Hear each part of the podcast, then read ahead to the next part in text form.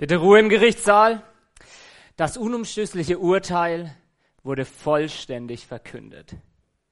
Die Verhandlung ist geschlossen. An genau der Stelle setzt unser Kapitel ein, das der Micha gerade vorgelesen hat. Und in den letzten Wochen haben wir aus diesem Römerbrief ja schon die Kapitel 1 bis 5 betrachtet. Wir sind also schon eine ganze Wegstrecke gegangen. Aber vorab möchte ich gern den Gerichtssaal kurz verlassen und eine Frage stellen. Wieso schauen wir uns überhaupt den Römerbrief an? Und das hat damit was zu tun, wie wir die Bibel sehen. Wir glauben nämlich, dass Gott sich aus Liebe in seinem Wort gezeigt hat, dass wir ihn kennenlernen können. Und da steckt schon so eine Kraft drin. Gott, ein paar Dimensionen über uns, reduziert sich, passt sich einfacher menschlicher Sprache an und zeigt sich uns, damit wir wissen, wie er ist und wie er über uns denkt und was ihm wichtig ist. Und da merken wir schon, deswegen steckt in diesem Wort, in der Bibel, eine unglaubliche Kraft. Und daher schauen wir uns auch den Römerbrief an. Wir gehen wieder in den Gerichtssaal und fragen uns, wie kam es zu diesem Satz? Das unumstößliche Urteil wurde verkündet. Und anhand des Beispiels vom Gerichtssaal möchte ich euch gerne in einem ersten Schritt in den Überblick Kapitel 1 bis 5 mitnehmen und dann in den nächsten Schritt in das konkrete Leben, was in Römer 6 beschrieben wird, einsteigen und dann am Schluss noch einen Anschluss zu geben. Was heißt es für mich jetzt? Was heißt es für die nächste Woche? Und auch für mein ganzes Leben.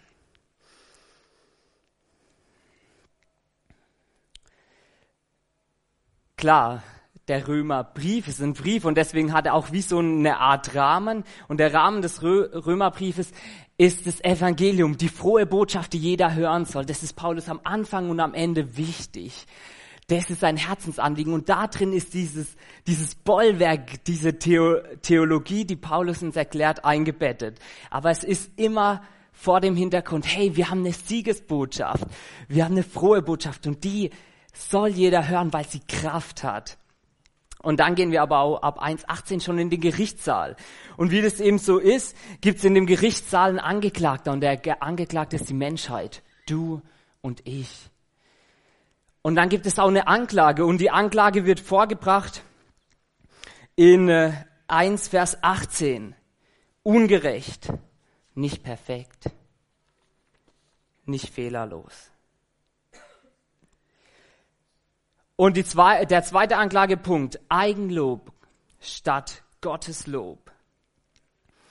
Da steht, denn trotz allem, was sie über Gott wussten, erwiesen sie ihm nicht die Ehre, die ihm zukommt, und blieben ihm den Dank schuldig. Sie verloren sich in sinnlosen Gedankengängen und in ihren Herzen, denen jede Einsicht fehlte, wurde es finster. Der Mensch im Zentrum und nicht Gott. Und das ist auch schon die dritte Anklage. Gottlos. Autonom ist ja ein beliebtes Wort heutzutage. Da steht an die Stelle der Herrlichkeit des unvergänglichen Gottes setzten sie das Abbild des vergänglichen Menschen und die Abbilder von Vögeln, vierfüßigen Tieren und Kriechtieren. Gottlos, also losgelöst von Gott, selbstbestimmend, autonom. Ich bin im Zentrum.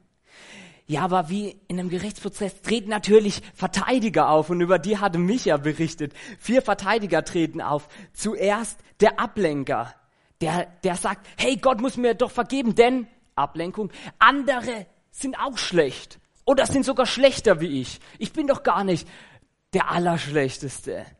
Und dann tritt der Alleswisser auf. Hey, ich kenne doch Gott und ich weiß, was Gott will. Aber er weiß es eben im Kopf. Das heißt nicht, dass er es auch lebt. Oder dann kommt der Unfair-Typ. Naja, also wenn Gott so groß ist, Tada. Wenn Gott so groß ist und alles in der Hand hat, ja, dann kann ich ja gar nicht anders. Gott bestimmt eh alles, also habe ich keine Verantwortung. Das wäre unfair, wenn Gott sagt, ich bin schuldig. Ich Schließlich ist Gott zu groß und ich bin ein kleiner gemachter Mensch, ich bin mehr so eine Marionette, ich kann gar nichts dafür. Und dann kommt noch der Gotteshelfer. Der ist besonders clever, der sagt, ah, wenn ich ungerecht bin, wenn ich sündige, also sündigen heißt Fehler machen, Murks, alles was nicht so ideal läuft, wo unser Gewissen anklopft und sagt, hey, das passt nicht.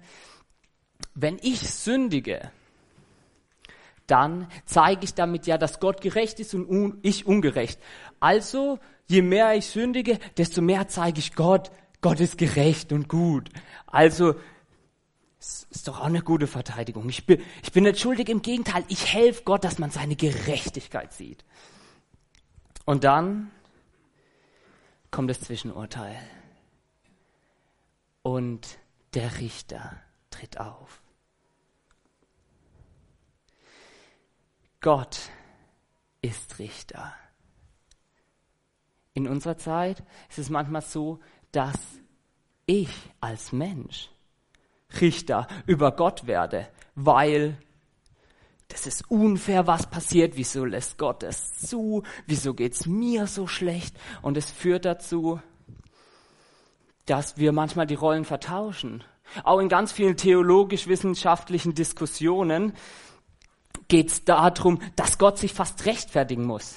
Wenn ich glaube, dass Gott sich in der Bibel gezeigt hat, dann geht es darum, Gott muss sich rechtfertigen. Und das passt nicht und das passt nicht. So nach dem Motto, selbst wir sind Richter, aber hey, wenn es wirklich einen Gott gibt, dann glaube ich zutiefst, dass er dann Richter ist.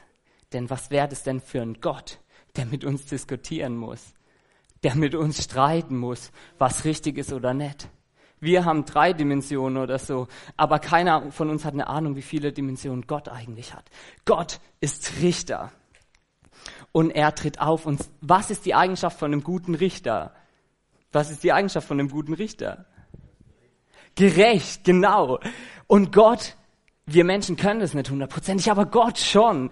Gottes erste ganz wichtige Eigenschaft ist heilige, göttliche Gerechtigkeit. Und als der Richter auftritt, lesen wir in Römer 3, Vers 19, dass der Gerichtssaal verstummt. Und dann sagt der Richter, da ist kein Gerechter, auch nicht einer.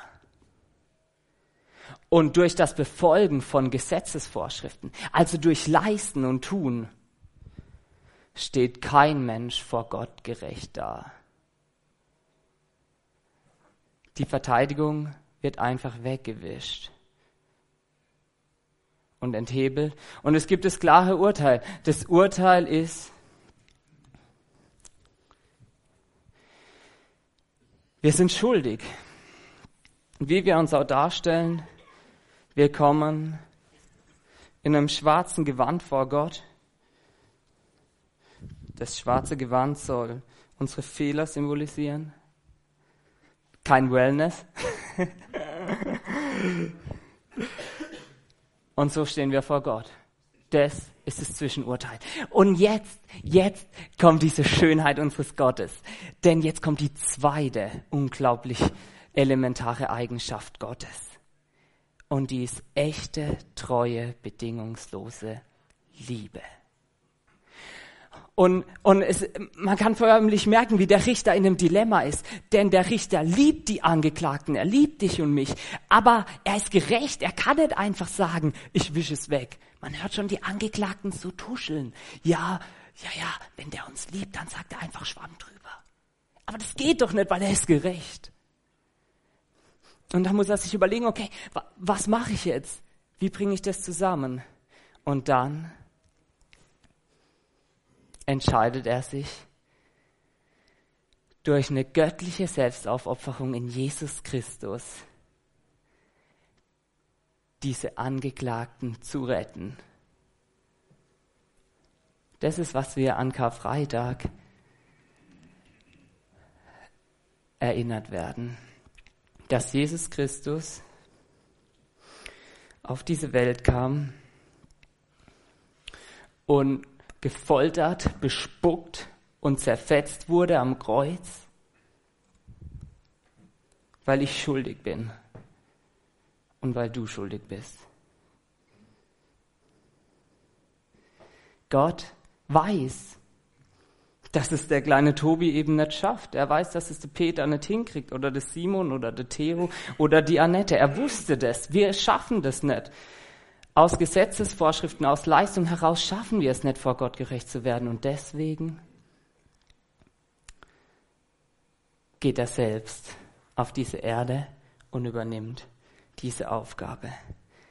Das ist unser Evangelium, unsere frohe Siegesbotschaft und die hat Kraft. Wir gehen wieder in den Gerichtssaal und dann stellen wir fest, das Zwischenurteil ist schuldig in allen Punkten. Aber jetzt kommt eine zweite Verteidigungsrunde. Die Angeklagten haben die Möglichkeit, sich nochmal zu verteidigen. Aber es hat sich was verändert. Es gibt jetzt zwei Möglichkeiten. Manche wählen wie im ersten Fall die Selbstverteidigung. Sie verteidigen sich selbst. Und das Ergebnis davon ist das gleiche, wieder schuldig. Aber es gibt jetzt auch die Möglichkeit, dass ich einen anderen Verteidiger wähle. Nämlich, dass ich sage, Jesus Christus sei mein Verteidiger.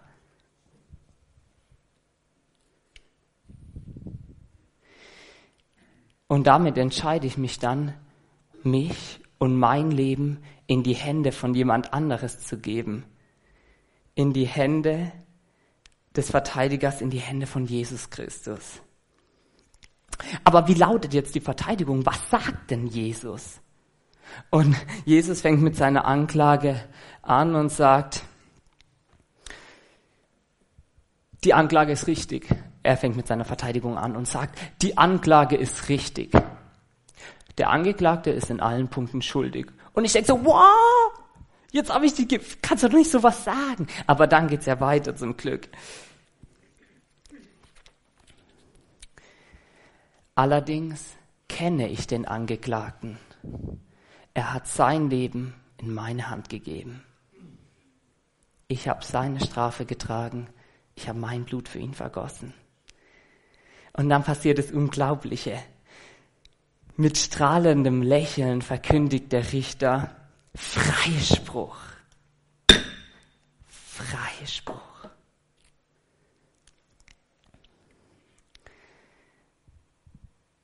Ich bin freigesprochen.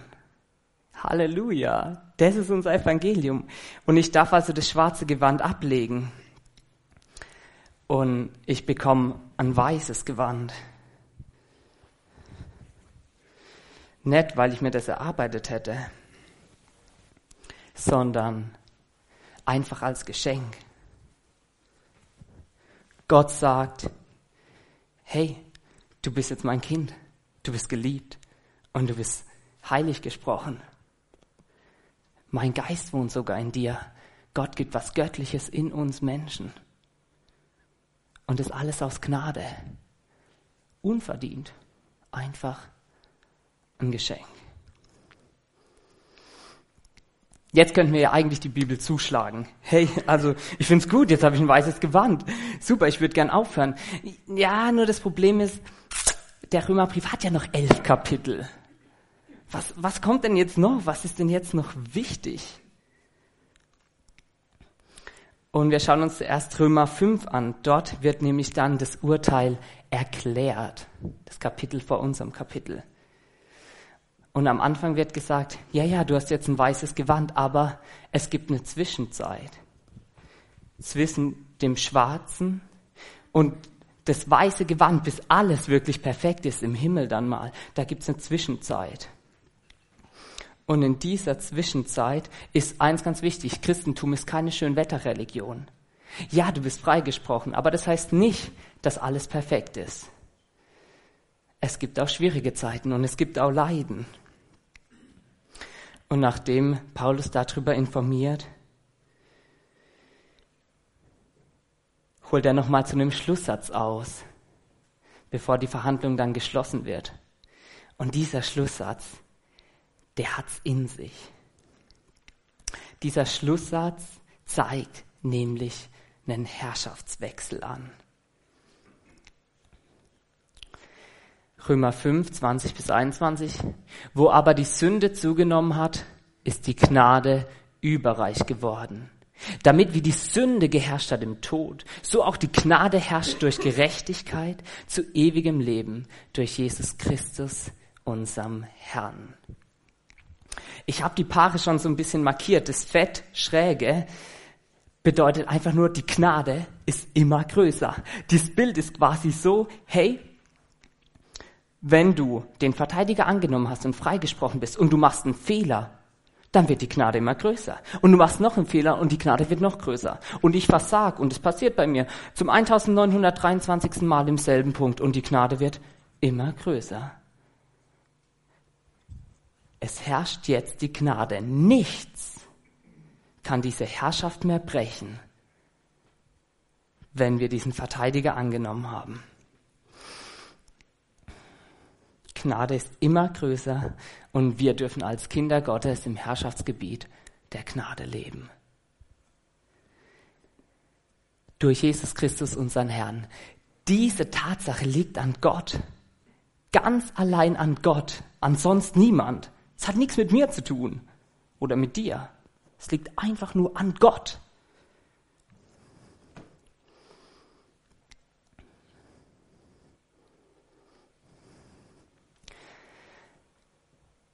Hast du dich bereits voll und ganz für den Verteidiger entschieden?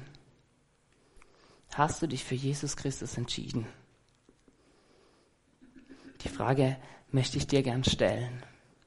Du musst nicht, ist immer freiwillig. Unser Glaube ist eine freiwillige Entscheidung für Gott.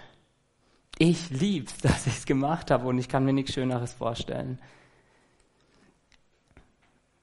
Ist deine Entscheidung. Und falls ja, bist du da noch dankbar? Hast du vor Augen, was dieser Wechsel heißt und was es gekostet hat, da hängt ein Kreuz, was es Gott gekostet hat, es zu erkaufen? Ist uns das präsent? Und wenn, wenn du sogar dankbar bist, dann möchte ich dich fragen, hey, kannst du das annehmen? Nimmst du das an? Lässt du dich lieben? Lässt du dich lieben und freisprechen von Gott?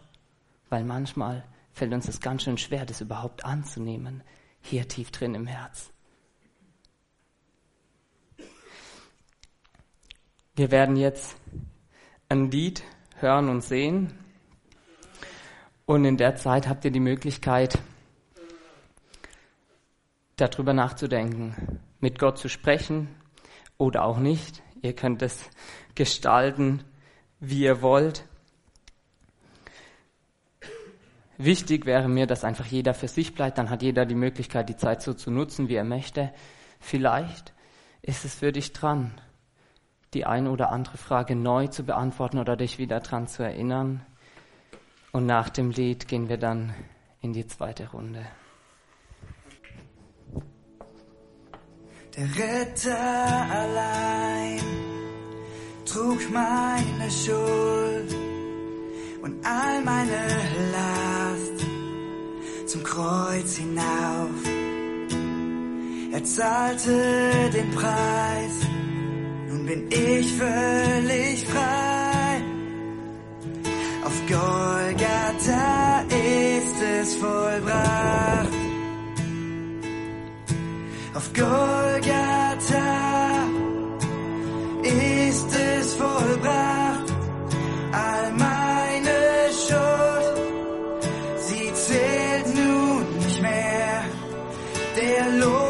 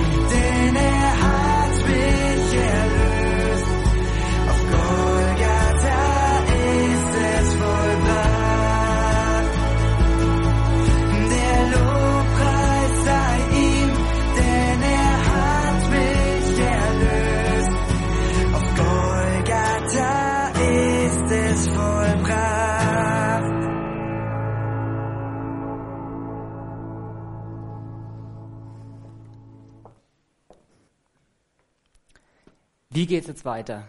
Naja, ist ja klar. Wenn die Verhandlung geschlossen ist, geht's raus aus dem Gerichtssaal. Es geht jetzt rein ins ganz konkrete Leben. Und dieses konkrete Leben behandelt Paulus in Römer 6, 7 und 8. Und dabei hat er ein Herzensanliegen. Und um das zu erklären, möchte ich gerne eine Geschichte erzählen. Stellt euch vor, da war ein Königreich. Und in diesem Königreich ist eine schreckliche Hungersnot ausgebrochen. Die Ernte war schlecht, die Sonne strahlt unermüdlich, die Wasserquellen versiegen und es entsteht eine Hungersnot. Die Leute werden krank, es bricht Elend aus und äh, sie magern ab und Krankheiten entstehen. Und während die ersten schon kurz davor sind zu sterben wegen dieser Hungersnot, ruft der König in den Gerichtssaal, in seinem Palast, in den großen Gerichtssaal. Und er ruft alle rein und sagt, kommt, kommt, kommt, kommt. Ich habe ein Urteil zu verkünden. Ich habe ein neues Gesetz zu verkünden. Und dann die Leute strömen rein, sie bringen alle mit, auch die ganz Kleinen und die ganz Großen, alle zusammen und quetschen sich rein. Und dann tritt der König auf und sagt, Ab morgen, drei Stunden nach Sonnenaufgang, kann jeder zu mir in den Palast kommen und bekommt ausreichend gesundes Essen und Trinken. Das war möglich, weil ich meinen einzigsten und wertvollsten Diamanten verkauft habe und dadurch bei einem Nachbarvolk genug Nahrung erwerben konnte und genug trinken. Und das Volk jubelt. Kleine und große, die fallen sich in die Arme und sie sagen, ja, ja, voll gut. Wir, jetzt, es entsteht Hoffnung. Und dann sagt der König, die Verhandlung ist geschlossen. Und alle gehen raus ins konkrete Leben.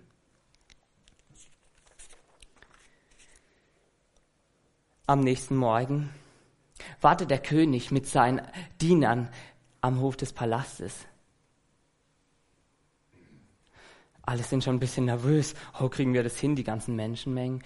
Und es kommt niemand. Der, der, König schaut auf die Uhr, die es damals noch nicht gab, und überlegt sich hä? Also, gestern haben doch alle noch, jo, wieso, wieso kommt denn niemand? Und im Dorf treffen sich die Leute und denken oder sagen, ach, zu beschäftigt. Ich möchte es doch lieber selber schaffen. Ich glaube, der König, ähm, der macht es gar nicht. Der hat es nur gesagt. Oder ich habe das gar nicht verdient. So ein Geschenk. Unvorstellbar, so eine Geschichte eigentlich, oder? Ist doch unvorstellbar.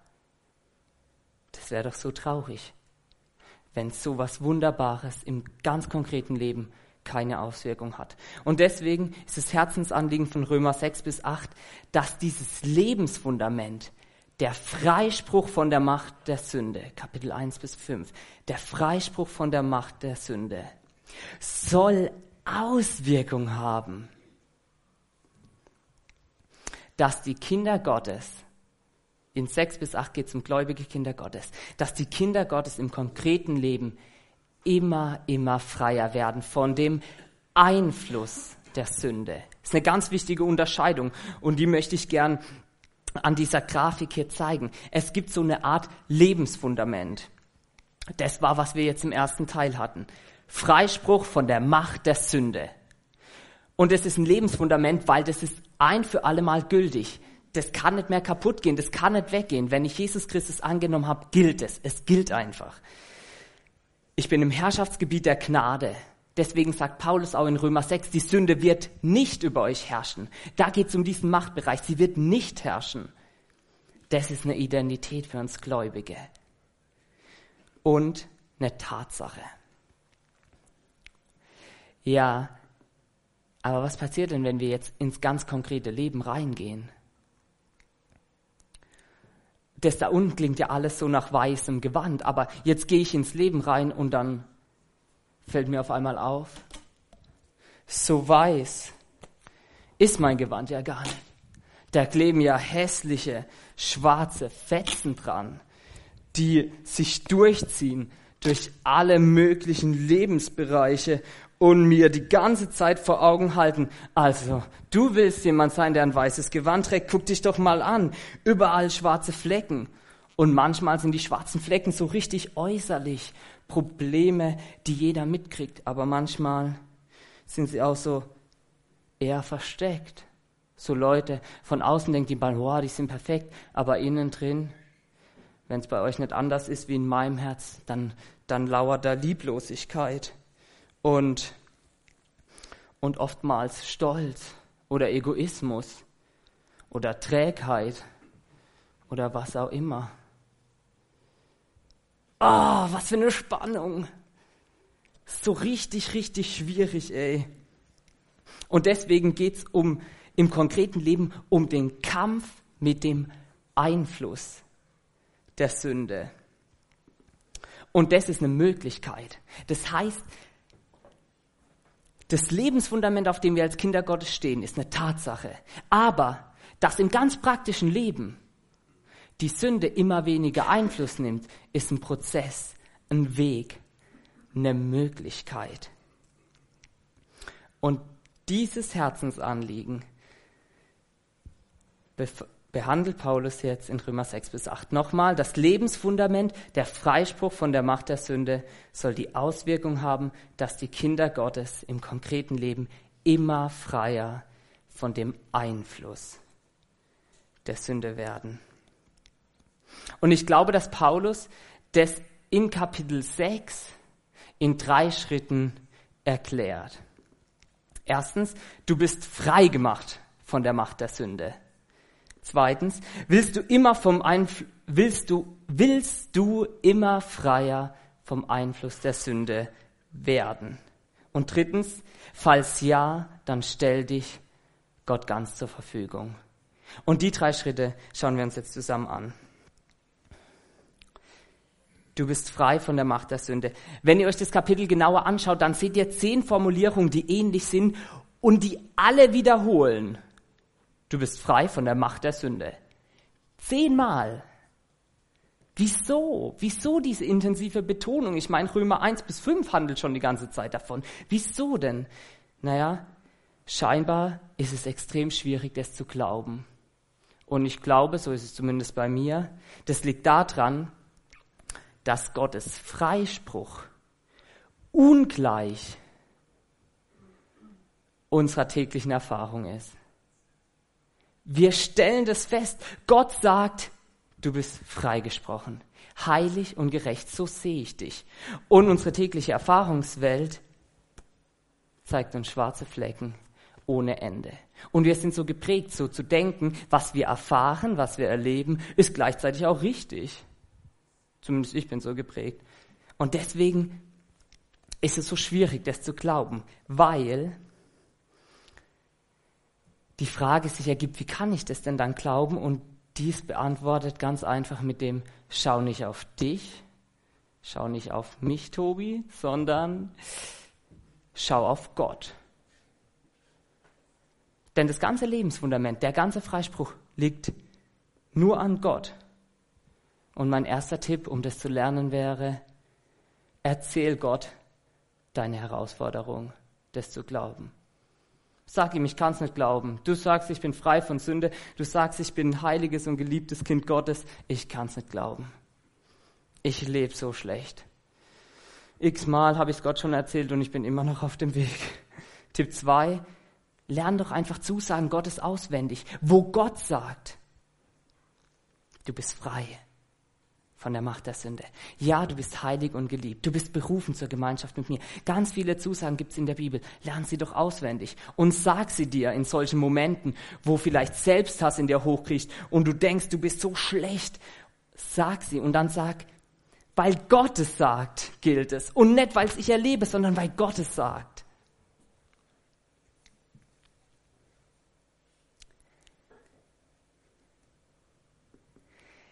Aber die Basis, neben dem, dass es schwer ist, das überhaupt zu glauben, jetzt vom Einfluss, also im praktischen Leben, vom Einfluss der Sünde frei zu werden.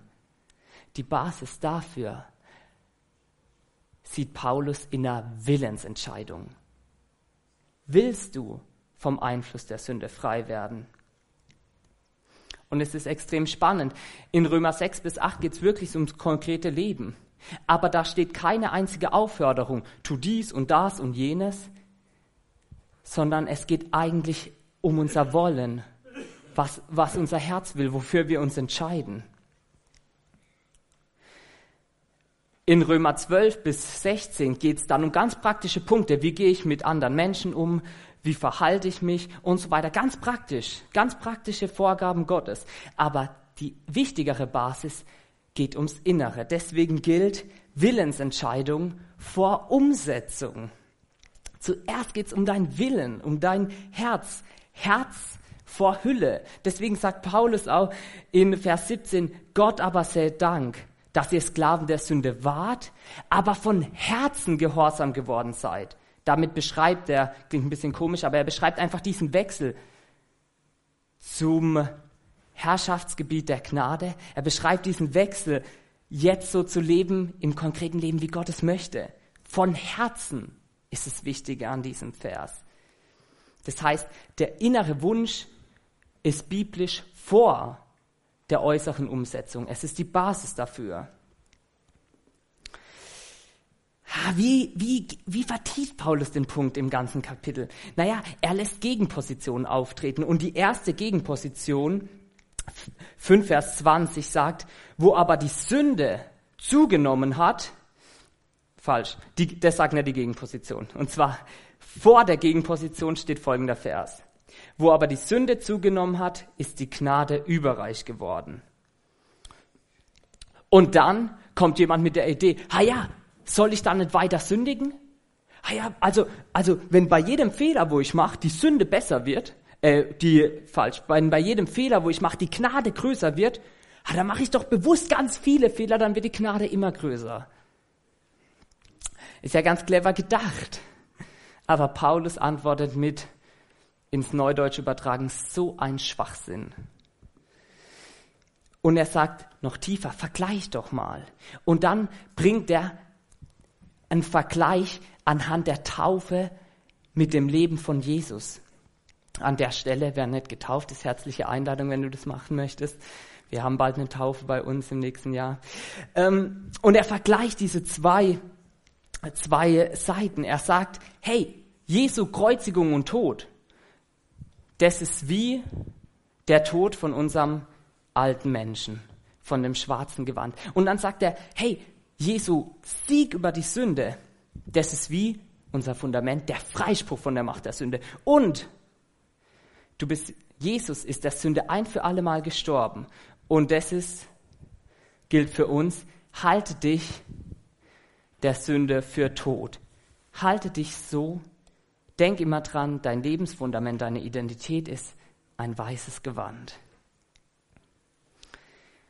Und dieses konkrete Leben, wo ich mich frei mache von all den Fehlern, die sich in mich reinschleichen wollen oder frei machen lasse, das vergleicht Paulus mit der Auferstehung.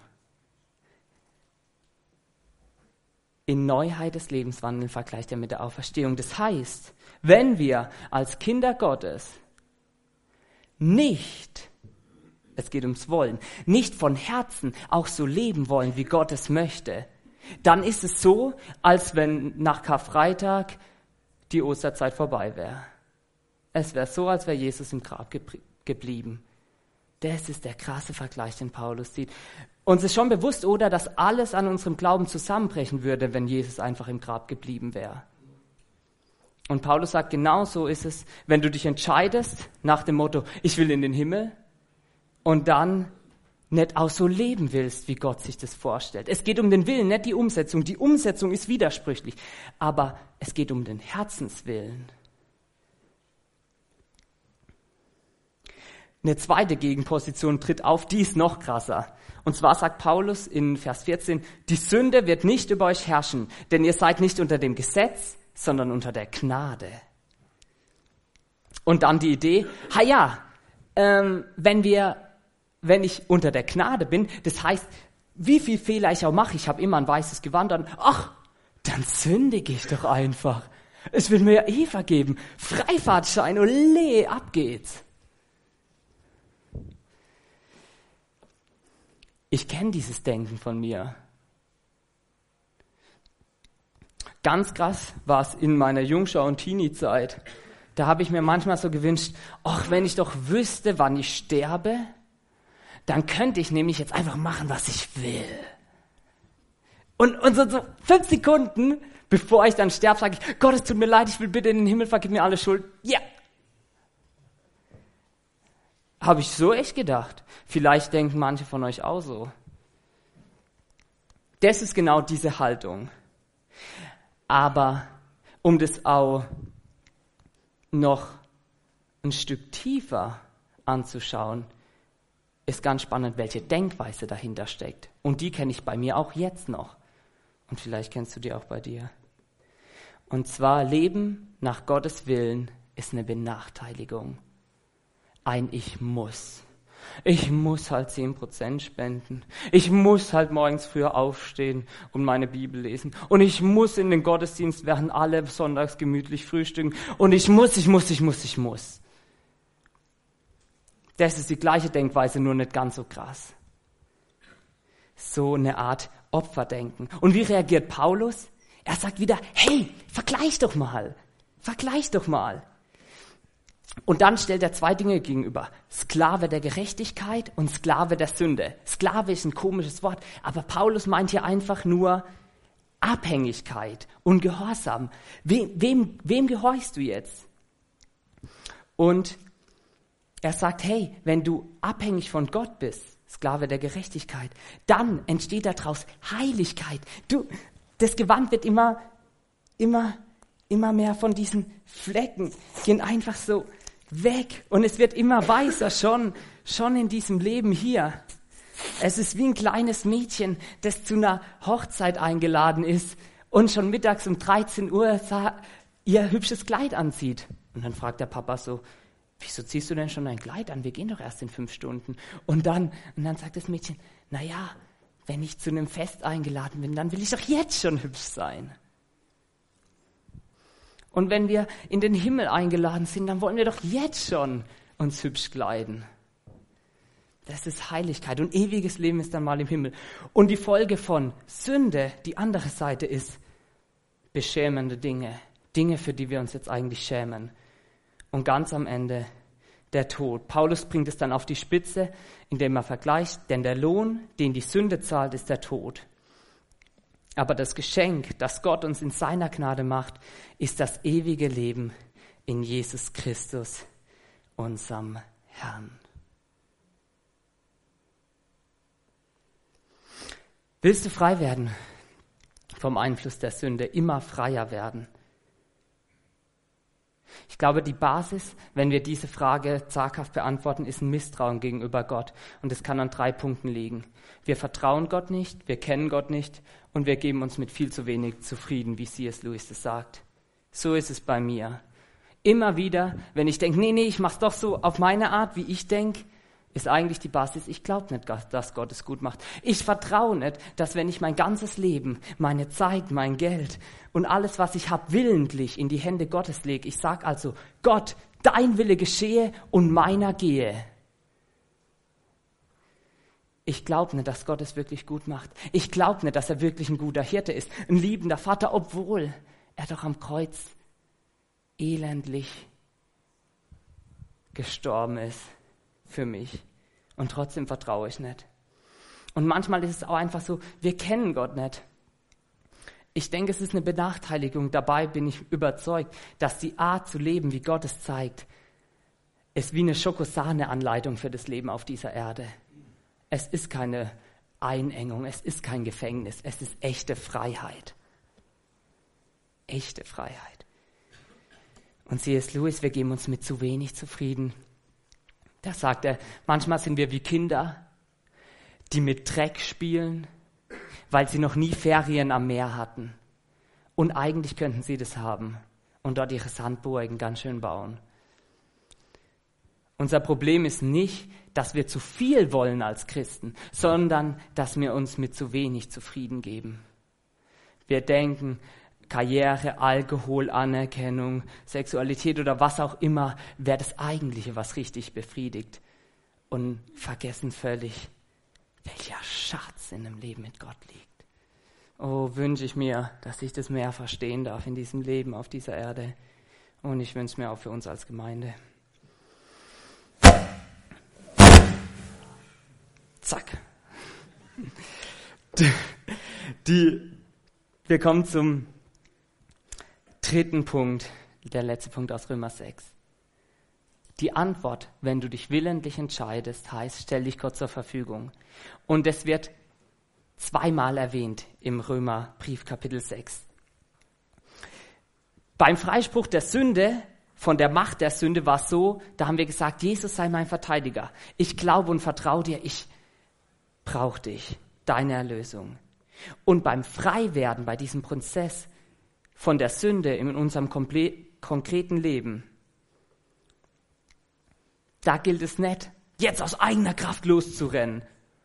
Wäre ja logisch und ich mache das ständig so. Ja, ja, ja, ich will so leben, wie du willst, Herr Jesus. Und dann renne ich los aus meiner Kraft, lass Jesus irgendwo da hinten und stell fest, wie ich erschöpft zusammenklapp. Das werden wir dann nächste Woche hören in Römer Kapitel 7.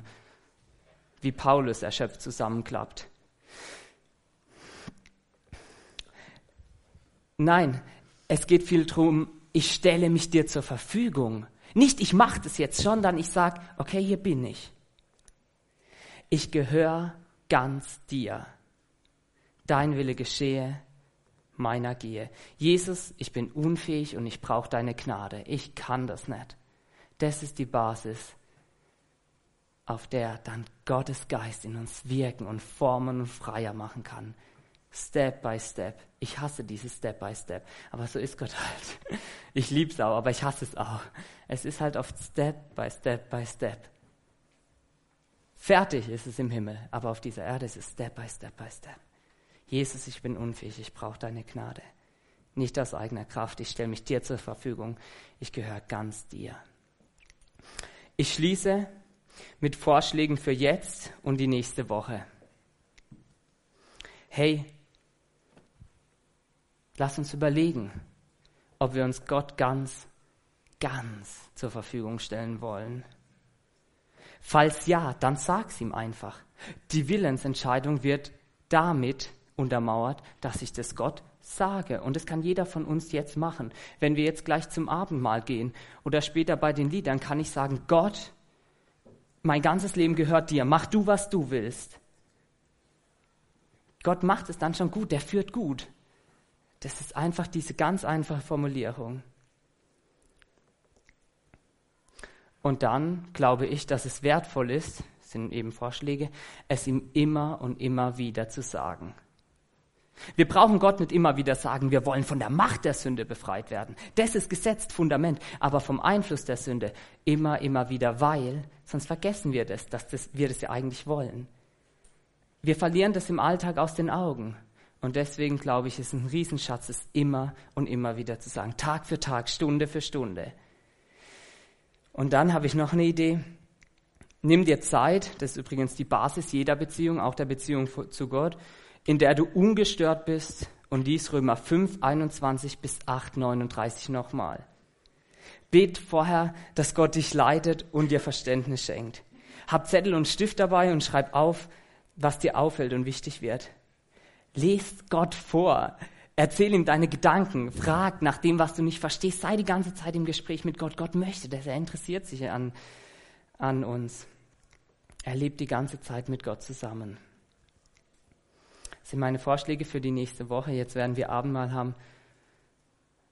Und ich wünsche uns, dass wir uns als Gemeinde und als Christenheit in dieser Schönheit, die so schön ist wie die Auferstehung Jesu, dass wir diese Schönheit antreten und sagen, ja, hier bin ich, Herr Jesus, mein ganzes Leben gehört dir. Führe du, wie du willst. Und Gott wird führen. Und gut. Step by step by step. Amen.